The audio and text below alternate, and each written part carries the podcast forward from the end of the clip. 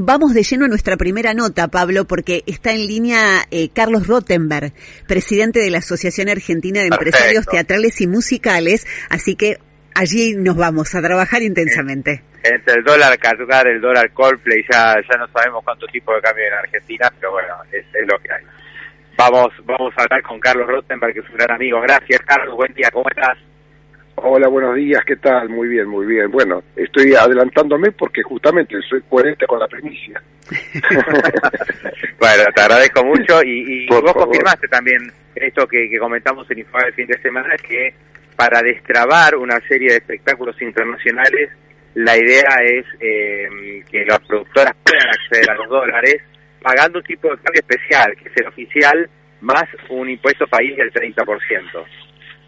Sí, es así, es así. Esta en realidad es una, es una problemática que surge o tomó más fuerza después de la pandemia, porque a medida que transcurrieron los meses, nos fuimos dando cuenta de la, de la imposibilidad, digamos, son dos temas distintos. Por un lado es el costo del billete para pagar y por otro lado es cómo pagarlo.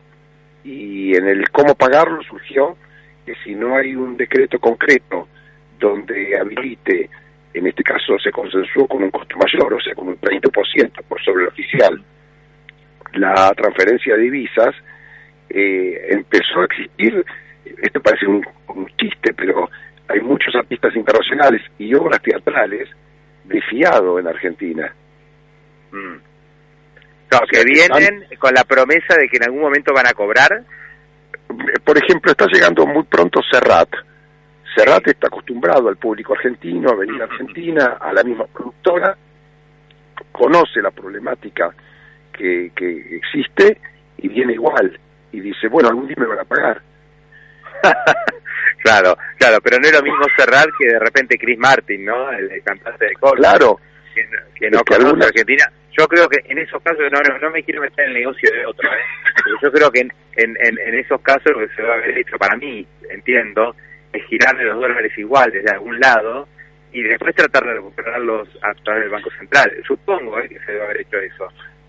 Eh, seguramente en algún caso, pero eh, en todo caso el, que, el productor que tiene más espalda, o sea, a ver, yo represento a la Cámara de Teatro y Música, soy de la rama teatro, pero bueno, me tocó ser presidente de una Cámara que también tiene el otro sector y tengo que permanentemente estar escuchando la problemática. Y en esa problemática eh, hubo artistas internacionales que cancelaron directamente, o sea, no firmaron con Argentina ante la incertidumbre, otros que lo han hecho, eh, alguno, como bien decís, puede hacerlo a través de otro tipo de movimiento financiero propio, pero lo que se busca con esto es darles, digamos, una seguridad y fundamentalmente entender que cuando desde ADEP, que es la asociación que nos nuclea en la Cámara, nosotros tenemos una, una problemática que conocimos muy bien en pandemia, por un lado están las productoras, pero por otro lado, si uno tomase la más sencilla, que es decir, y bueno, que no vengan un músico, no es imprescindible Argentina, de acuerdo, pero nosotros tenemos en el país, insisto, en el 2020 lo vivimos, cerca de 400.000 puestos de trabajo directos y indirectos que afectan a la actividad. O sea, no es tan sencillo decir no que no se haga, que no se haga son un montón de, de, profesiones que son las que no se toman en cuenta a la hora de ir a ver un show. Pensemos, no, por supuesto, eh, eh, acá acá hay una industria en marcha, no es el cantante que se queda así, es. cobrar sus euros, sus dólares, acá, acá así es. Esa es una parte. Una cantidad de gente, lógico. O sea, las empresas de espectáculo en Argentina son argentinas y el personal, los equipos, el equipamiento, todo lo que se alquila, todos los lugares, eh, desde las campañas publicitarias hasta quienes se ocupan de seguridad, desde, quienes se instalan las ambulancias en las puertas hasta quienes venden la gastronomía, desde el personal de los estadios hasta quien hace la limpieza en un teatro, todo depende de una actividad que tiene que estar abierta y si no tenemos la materia prima no puede estar abierta. Totalmente. Eh, se llegó como a una suerte de solución salomónica, ¿no? O sea, un tipo de cambio que no es ni el oficial ni el financiero. Es decir, si, si uno no tiene acceso al tipo de cambio oficial, lo que termina haciendo es, bueno, voy a, a, la bolsa y, y pago de dólares, vía dólar MEP, que ese dólar está como a 290.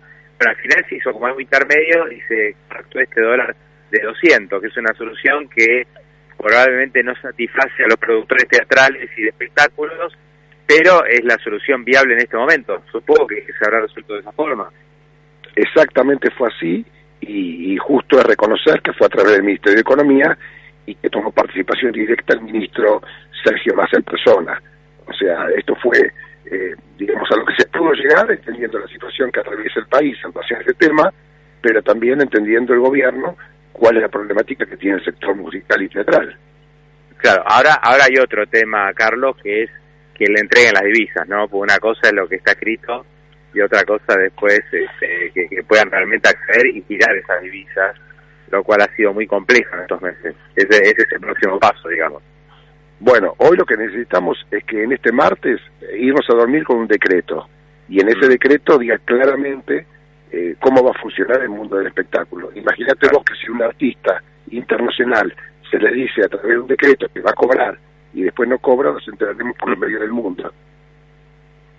Totalmente. Bueno, eh, o sea, la, la, digamos, la incertidumbre, imprevisibilidad que uno cuenta que le pasa a las empresas que importan o a las empresas que producen y necesitan importar insumos, esa incertidumbre, esa falta de previsión de horizonte, es lo que también le está pasando a las compañías de espectáculos, que también son empresas eh, productivas en Argentina. Por supuesto, y a mí me gusta mirar con los dos ojos, Pablo, por, a ver, eh, yo también tengo gente que conozco de otro tipo de industrias que tienen el mismo problema, que por tener una participación eh, importada en su producto, si no lo tiene y no lo puede resolver, también pasa lo mismo.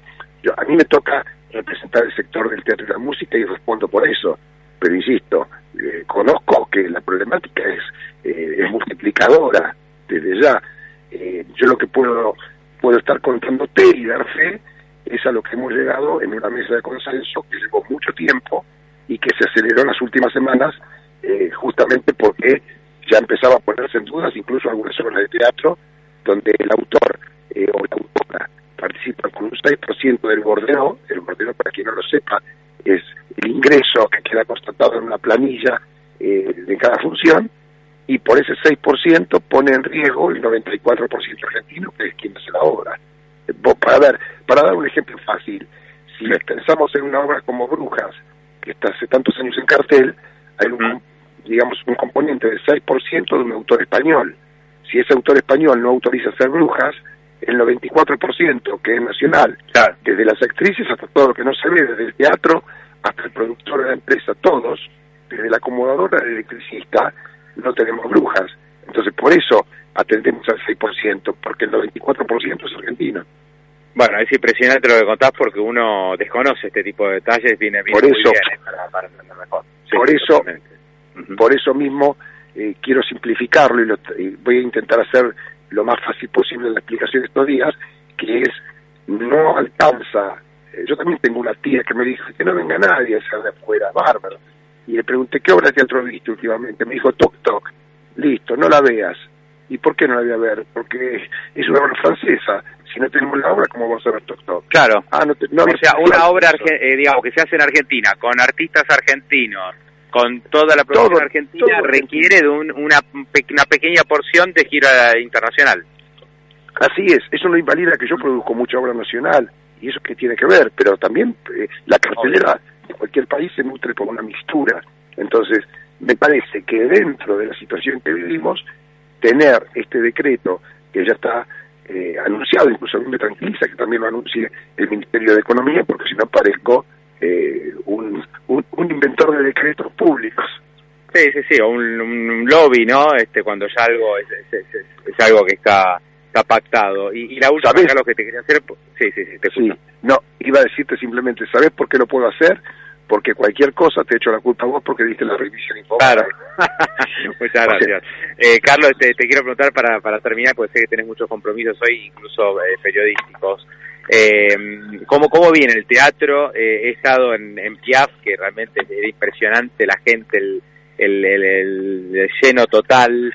Realmente ha sido una reposición increíble la de Piaf en el teatro local. ¿Y cómo viene el resto de las obras? ¿Cómo está el movimiento teatral hoy en Buenos Aires? La gente, digamos, el público volvió a las salas de espectáculos este año porque creo que durante la pandemia realmente la profesión, la actividad hizo bien los deberes. Yo creo que se ganó un crédito porque no apuramos los tiempos, porque tuvimos un mensaje claro de respeto primero a lo sanitario, porque hubo necesidades tanto de la música como del teatro y sin embargo se, se, mantuvo una línea coherente en la llegada al público. Cuando al público se le dijo, pueden venir, porque ahora estamos más tranquilos, porque estamos en una etapa por vacunación, todo lo que antes no teníamos, eh, la gente volvió. Y, y recién pudiste leer Piaf, y, y, y, lo uno, no solamente con el éxito, sino con lo que hablábamos antes. Eh, alrededor del Teatro Liceo, que va a Paraná, tres garages que cerraban eh, a las 19 horas, eh, hoy pusieron un doble turno para recibir la cantidad de coches que el Teatro Roja, por eso te decía antes que no es solamente el bordero teatral, sino todo lo que eh, el espectáculo mueve, con decirte que en Argentina, igual que en todo el resto del mundo, sobre 6 millones de boletos al año que mueve el teatro y la música en el circuito llamémosle comercial, eh, moviliza más de 4 millones de cubiertos gastronómicos, porque el 72% de la gente que va al espectáculo en el mundo come antes o después, y estos detalles no se, no se tienen en cuenta. Bueno, yo comentaba hace muy poquito eh, cómo veía un poco revitalizada la Avenida Corrientes entre Callao y 9 de Julio. ¿Eh? Seguro. Eh, tiene que ver, mucho tiene que ver con, con los teatros que han vuelto a funcionar a pleno. O Times Square, que durante, toda la zona de Broadway con los teatros cerrados era está oscura, porque la gente no, digamos, no vamos al centro si no vamos al teatro. En Buenos Aires, a la zona del centro, desde los barrios, si no nos movilizan esas 30.000 personas diarias, que más o menos, eh, obviamente un miércoles, mucho menos un sábado más, mueven las salas de espectáculos, es lo que termina dando como resultado que la gastronomía, el kiosco, que los viajes en taxi, que remis, todo eso se mueve, los estacionamientos eh, y lo gastronómico que nombramos antes, todo se mueve en esta actividad que se llama eh, la cultural del espectáculo. Y por eso me parece importante mantenerlo también vivo, más allá que no tengo intereses creados, porque soy empresario de espectáculo. Por supuesto, por supuesto. Carlos, te mando un gran abrazo y bueno, que sigan los éxitos teatrales sobre todo y, y que se destrabe todo este asunto porque también este, acá en, en Buenos Aires y, y, en toda la Argentina queremos tener eh, obras internacionales o de artistas internacionales, obras de autores internacionales, no, no, no queremos estar encerrados culturalmente, al contrario, ¿no? Entonces es muy importante, digamos, tener ese acceso a divisas, es eh, imprescindible. Coincidimos, coincidimos y esperemos que hoy tener buenas noticias. Carlos, te mando un gran abrazo, gracias, ¿eh? Un abrazo. Saludos, hasta luego.